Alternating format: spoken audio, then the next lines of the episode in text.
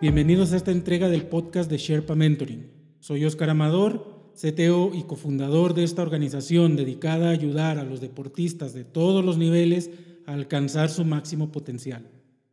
En este episodio nos toca contar historias para analizarlas y aprender de las mismas. Y las historias de hoy tienen que ver con un tema constante en el deporte, la rivalidad.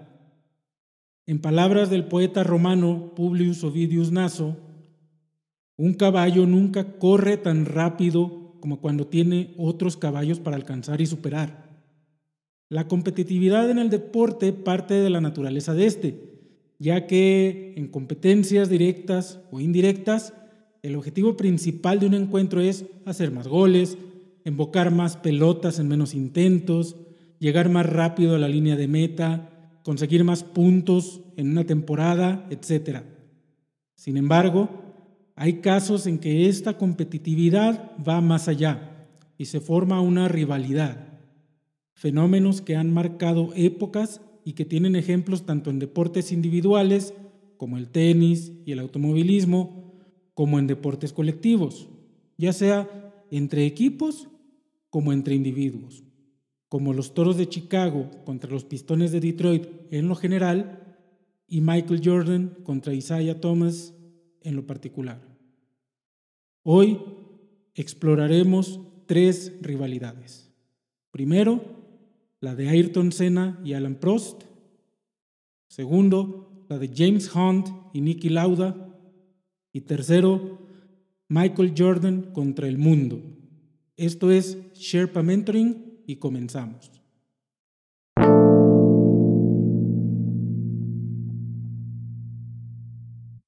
La Fórmula 1 y el deporte motor en general nos trae a la mente el recuerdo de rivalidades antiguas y nuevas. Solo hay que ver las últimas grandes eras en el MotoGP con Rossi y Márquez o en Fórmula 1 con Hamilton y Vettel o Hamilton y Rosberg Hoy vamos a recordar una rivalidad que a algunos de nosotros nos impactó a temprana edad, la de los pilotos Ayrton Senna y Alain Prost. La rivalidad entre el brasileño eh, Ayrton Senna y el francés Alain Prost comenzó cuando ambos pilotos fueron compañeros en McLaren Honda en 1988 y 89 y continuó cuando el francés se unió a las filas de Ferrari en 1990.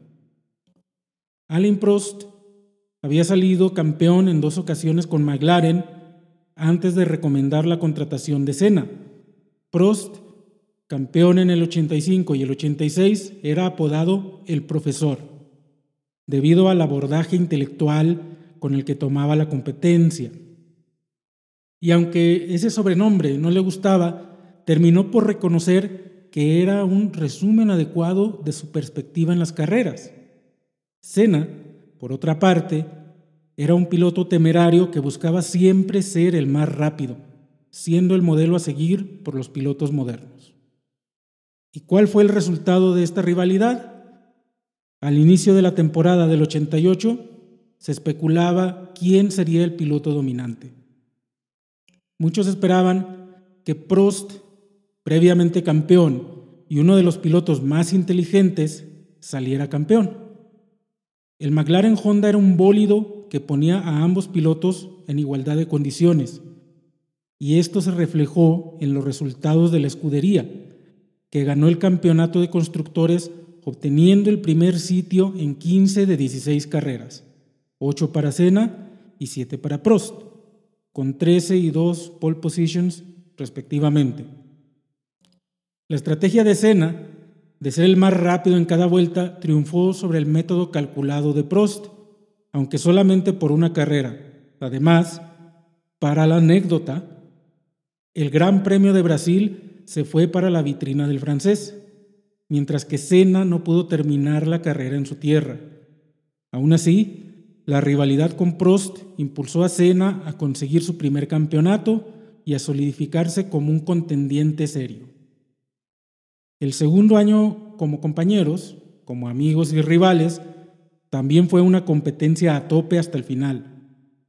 Las primeras grietas en la relación de compañeros aparecieron en el premio de San Marino, donde Senna aparentemente no respetó un supuesto acuerdo de no rebasar al compañero de equipo que estuviera adelante en la primera vuelta. La penúltima carrera del año, el Gran Premio de Japón, tenía como ingrediente principal a un Senna que necesitaba ganar la carrera para llegar con posibilidades de ser campeón en la última fecha. Senna se hizo de la posición de privilegio, aunque Prost lo rebasó y lideró la carrera desde la primera vuelta.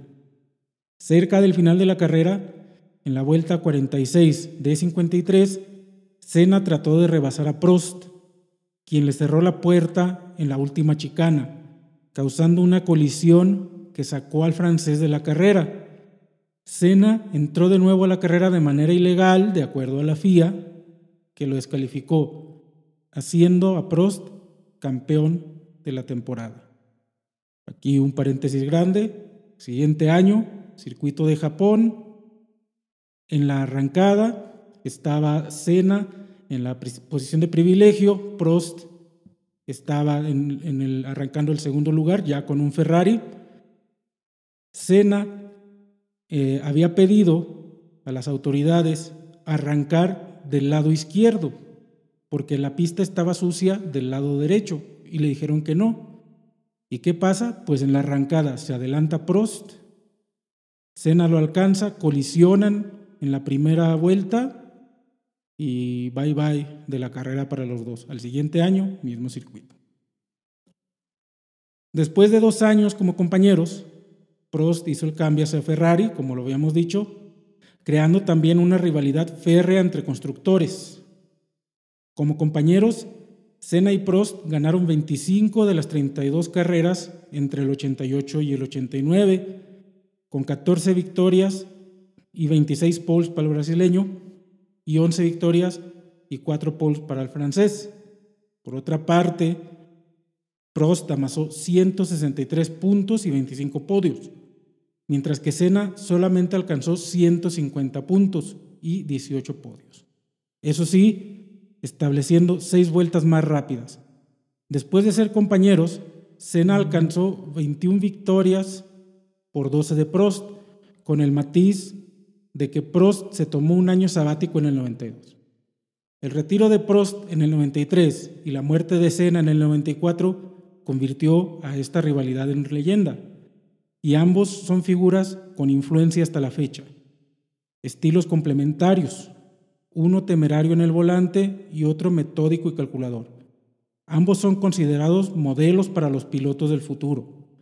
Esta rivalidad hizo sacar lo mejor y lo peor de ambos llevándolos al tope de sus habilidades.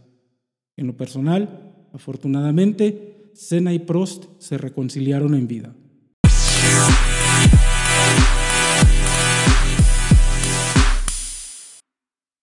El prototipo de la rivalidad Senna-Prost se presentó una década antes, con un piloto que hizo de mentor para el propio Prost, Niki Lauda, y otro temerario del volante, James Hunt. La carrera de ambos pilotos antes de la Fórmula 1 fue diametralmente distinta, aunque fueron también compañeros y amigos durante su paso por la Fórmula 3.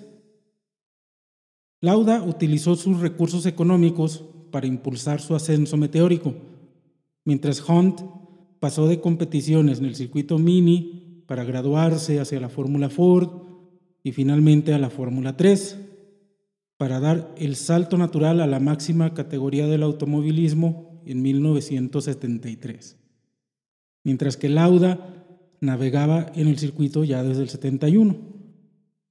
Además del paralelismo entre esta rivalidad y la de Prost con Senna, en el hecho del estilo de conducción, uno metódico, otro temerario, Lauda y Prost tenían personalidades muy distintas. El austríaco Lauda, con un comportamiento profesional, metódico, analítico y riguroso, y el británico Hunt, que tenía una personalidad magnética que le sirvió en su carrera en los medios de comunicación tras su retiro. La rivalidad entre ambos pilotos tardaría seis años en fraguarse, cuando Hunt fue reclutado por McLaren, mientras que Lauda ya había logrado coronarse en el 75 con Ferrari. En este año, 1976, para el Gran Premio de Suecia, la séptima fecha, más de 30 puntos separaban a Lauda de Hunt, gracias a cuatro triunfos y tres podios. Hunt había ganado en pista el Gran Premio de España, fue descalificado temporalmente por una irregularidad mecánica en su vehículo, pero se le devolvió el resultado tras unas semanas. En Francia, el británico recortó la brecha con una victoria partiendo desde la pole. Y es aquí donde la rivalidad atrajo la tragedia. Antes del Gran Premio de Alemania, Lauda se encontraba en primer puesto de la clasificación con 61 puntos y Hunt escaló hasta el tercer puesto con 35 puntos. Las condiciones de seguridad y el pronóstico de lluvia pusieron en entredicho la realización de la carrera. Y Niki Lauda propuso un boicot, propuesta que se fue a votación y que perdió por un solo voto. La clasificación prosiguió con Hunt consiguiendo la pole y Lauda el segundo puesto. Lauda se accidentaría en una curva, sufriendo quemaduras de primer y tercer grado en cabeza y manos, y probando que tenía razón acerca de la peligrosidad del circuito. Hunt se llevó la carrera y aprovecharía la ausencia de Lauda en Austria y Países Bajos para llegar a la última fecha con opciones de ganar el campeonato. El deseo de Lauda por coronarse de nuevo lo llevó a acelerar su recuperación, en la que sería la primera edición del Gran Premio de Japón, otra vez Japón. Lauda se presentó a defender su diferencia de tres puntos sobre Hunt, quien, con Lauda en el circuito, necesitaría llegar primero y esperar que Lauda no consiguiera los suficientes puntos. El austriaco, sin embargo, se retiró en la segunda vuelta. Las malas condiciones climáticas y las secuelas de las quemaduras lo obligaron a retirarse de la carrera, permitiendo a Hunt coronarse con una diferencia de un solo punto. Después de esta temporada, Hunt dejaría de figurar en los campeonatos. Al parecer, su objetivo fue llegar al tope, aunque fuese una sola vez. Se retiró de manera temprana de la Fórmula 1 para dedicarse a la televisión. Esta rivalidad también llegó a reflejarse en la pantalla grande, aunque la película Rush no refleja los detalles de la rivalidad Hunt-Lauda, como el hecho de que el austriaco se quedaba en la casa del inglés frecuentemente, o que Hunt reconoció que siempre fueron amigos, desde su corta etapa en la Fórmula 3 hasta la muerte de Hunt en el 93. Lauda admiraba la capacidad de Hunt para alcanzar y maniobrar a altas velocidades, mientras que Hunt admiraba la capacidad de análisis de Lauda. Lauda, por su parte, reconocería que eran grandes rivales, especialmente para el final de la temporada de 1976. Pero lo respetaba porque podías conducir a su lado, a dos centímetros, rueda con rueda, a 300 kilómetros o más y nada iba a suceder. Era un piloto top en ese momento. Una vez más, un piloto empujó al otro al máximo, como los caballos, que corren más rápido cuando tienen a quien vencer.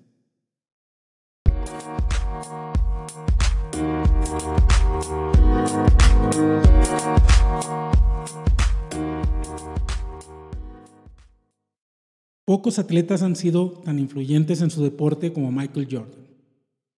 El baloncesto de la NBA era uno antes que Jordan, se transformó durante el reinado de Air Mike y es prácticamente un deporte diferente a partir del primer retiro del dos veces medallista olímpico, seis veces campeón y cinco veces MVP, jugador más valioso de la NBA. Menciono estos premios en este orden porque el MVP de la temporada fue muchas veces la chispa que encendía a Jordan para seleccionar a su rival de turno y destrozarlo en un enfrentamiento directo. Jordan estaba consciente de que necesitaba un rival, un reto a superar para motivarse y explotar al máximo su potencial. Algunas de sus rivalidades fueron con auténticas leyendas, pero en su etapa de dominio en la liga, cuando estaba solo en la cima, alguna vez tuvo que recurrir a rivales fantasma, por llamarlos de alguna manera. Como caso especial en esta entrega, correspondiendo con lo excepcional de MJ, vamos a analizar las distintas rivalidades, ya sea reales o autoimpuestas, que tuvo Michael Jordan a lo largo de su carrera. Michael Jordan llegó a la NBA en 1984, justo en medio de la rivalidad entre Magic Johnson y Larry Bird, que venía acarreándose desde la universidad. En esta etapa temprana de su carrera, Michael Jordan tenía que abrirse su propio espacio entre estos titanes y también tendría que destacar frente a otro basquetbolista joven, Isaiah Thomas. De entre estos tres rivales serían Bird y Thomas los que más frecuentemente se enfrentarían con Jordan en su camino a las finales, ya que Chicago de los Toros, Boston de los Celtics y Detroit de los Pistones se encuentran en la conferencia del, del Este, mientras que los Lakers de Magic Johnson solamente serían rivales en una hipotética final al estar en el oeste. El primer gran duelo de Jordan fue ante los Celtics de Larry Bird. En las finales de la temporada 85-86, y pese a venir de una lesión que lo dejó fuera casi toda la temporada, Jordan entendió que estaba frente a su primer gran prueba, frente al duelo que todos querían ver, la nueva guardia contra la vieja guardia. Los Celtics tenían un cuadro plagado de estrellas, Bird, McHale, Parrish, Walton, y los Bulls, los Toros solamente tenían a Jordan y a Oakley, que además eran jovencísimos.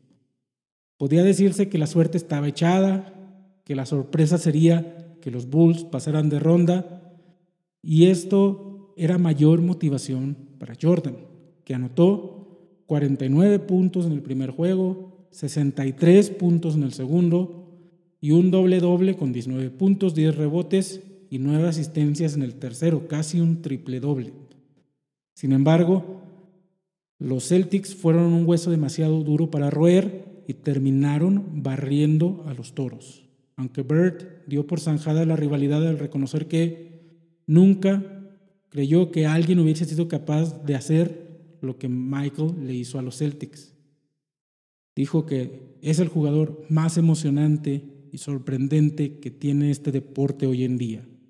Creo que Dios se disfrazó de Michael Jordan. El segundo gran duelo de Jordan fue contra Isaiah Thomas y los Pistones de Detroit. Thomas, vamos a, recapitular, es solamente dos años mayor que Jordan, pero inició su carrera en la NBA tres años antes después de haber sido una estrella superlativa en la NCAA, en el básquetbol colegial. Pero para el 84, Jordan era el new kid in town, el nuevo chico del barrio, ¿no? La nueva sensación joven y el mayor candidato a llevar a la NBA a la era moderna, algo que no le agradó a Thomas, que desde un inicio vio a Jordan como un rival peligroso y comenzó por utilizar su ligera veteranía sobre Jordan y su influencia para hacer que durante el Juego de Estrellas del 85 nadie le pasara la bola a Jordan, que salió de su primer All Stars con siete puntos. Se pueden especular muchas cosas, como el hecho de que Thomas es originario de Chicago y hasta el 84 fue el principal referente del baloncesto en la ciudad, a pesar de que jugaba para Detroit y ayudado por el hecho de que los Bulls eran un circo. Con lo que es imposible especular es con el hecho de que Detroit fue el rival más duro para los Bulls, que se enfrentaban al juego ríspido, bordeando en lo sucio de los Bad Boys de Detroit, con Thomas, Lane Beer y Rodman, quien era uno de los principales ejecutores de la llamada regla Jordan. Si Michael tenía la pelota en la pintura, había que detenerle ya fuese por lo civil o lo penal. Lejos de intimidar a Jordan, el castigo físico lo motivó para entrenar, para ganar masa muscular y fuerza física, porque la fuerza mental nunca le faltó a Jordan. Y para 1991 los Bulls superarían a los Pistones en su camino hacia el primer campeonato de su primer triplete. Y también, pues ahí ocurrió un episodio en que los Pistones abandonaron la cancha antes de la chicharra final sin saludar a sus oponentes. Este episodio, todos los anteriores, hicieron que la rivalidad no quedara ahí, ya que se especula que Jordan, Bird y Johnson dejaron fuera a Isaiah Thomas del Dream Team de los Olímpicos de Barcelona 92 por razones netamente extradeportivas.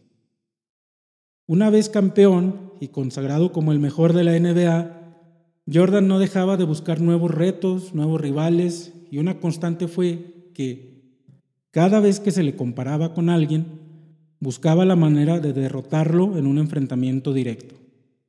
Clyde Drexler, otro acróbata aéreo, fue muchas veces comparado con Jordan. Dos jugadores de estatura similar, complexión similar, habilidades similares, que pudieron compartir equipo de no ser por una mala decisión de los Pacers de Indiana en el draft del 84, donde no eligieron a Jordan. Estas comparaciones que obligaban a Jordan a dar un esfuerzo extra cada vez que enfrentaba a Drexler culminó en 1992 cuando los Bulls de Jordan se enfrentaron a los Blazers de Drexler en una final que no solamente llevaría a los Bulls a su segundo título consecutivo, igualando a los Pistones su mayor enemigo, sino que zanjaría finalmente la comparación. Jordan dan un espectáculo en el juego 1 anotando 18 puntos desde la línea de 3, cuando el tiro a larga distancia pues no era su especialidad. Mención aparte, tienen las rivalidades, por ejemplo, con Charles Barkley, con Karl Malone, quienes obtuvieron los títulos de MVP de la temporada para las pulgas de Michael Jordan, que después procedió a ganarle a los Suns y al Jazz en sendas finales, probando que para Jordan el que ría al último ríe mejor.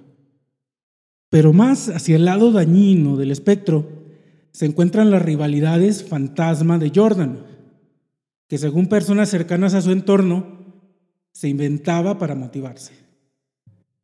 Una de estas historias sale al juvenil de los Bullets de Washington, la Bradford Smith en una serie en temporada regular, en marzo de 1993, cuando Jordan buscaba el triplete y la Bradford estaba apenas en consolidación, el juvenil fue designado para cubrir a Jordan y tuvo un partido de ensueño. De un promedio de 9.3 puntos por partido, pasó a tener un juego con 37 puntos y 7 de 7 desde la línea de faltas. A Jordan no le gustó para nada que un desconocido lo exhibiera de esa manera y sobre todo que hacia el final, de acuerdo a MJ, la Bradford le dijera, buen juego Mike. Comentario que a Jordan pues le cayó como una burla. En el avión rumbo al juego de vuelta, Jordan le dijo a sus compañeros que anotaría en medio tiempo los puntos que Smith hizo en todo el partido. Y casi lo logra hizo 36 puntos en medio tiempo y 47 en todo el partido.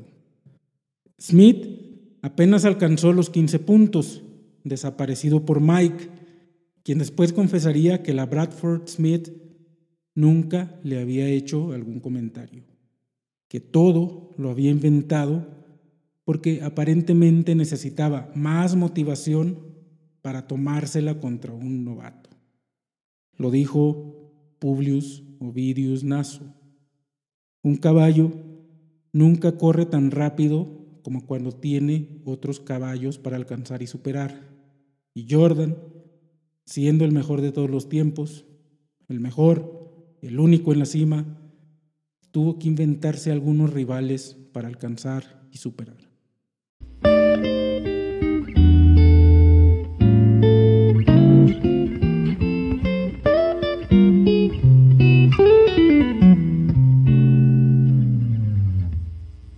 Nuestros rivales pueden ser nuestros mayores adversarios, pero también nuestros mayores motivadores, si no, ¿por qué luchamos tanto para vencerlos?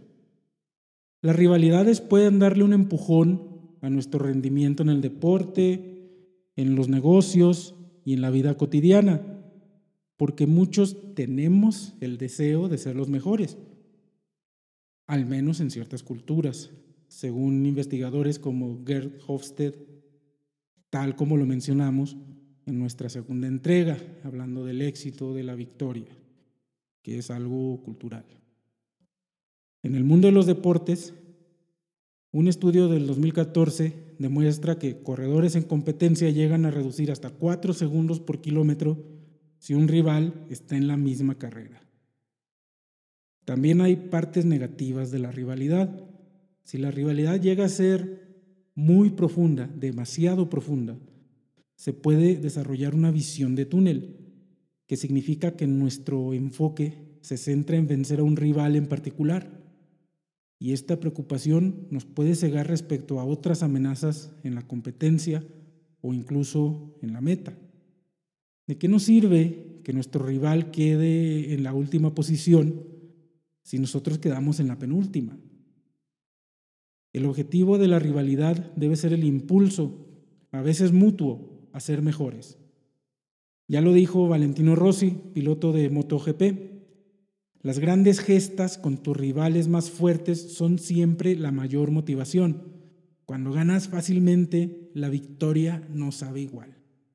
Agradece por tus rivales y recuerda que cuando creas que ya no hay nadie a quien vencer, aún puedes ser mejor que tú mismo. Una manera de medir tu inteligencia competitiva es mediante nuestro test de inteligencia contextual en el deporte. Por ser escucha de este podcast, tienes a tu disposición el código Sherpa Podcast, todo en minúsculas, todo seguido, para canjearlo por el test en nuestra web. Entra a sherpamentoring.com, elige el tipo de deportista que más te ajuste, busca el test, usa el código y da el primer paso hacia convertirte en un deportista más completo. Yo soy Oscar Amador CTO y fundador de Sherpa Mentoring y te espero en la próxima entrega.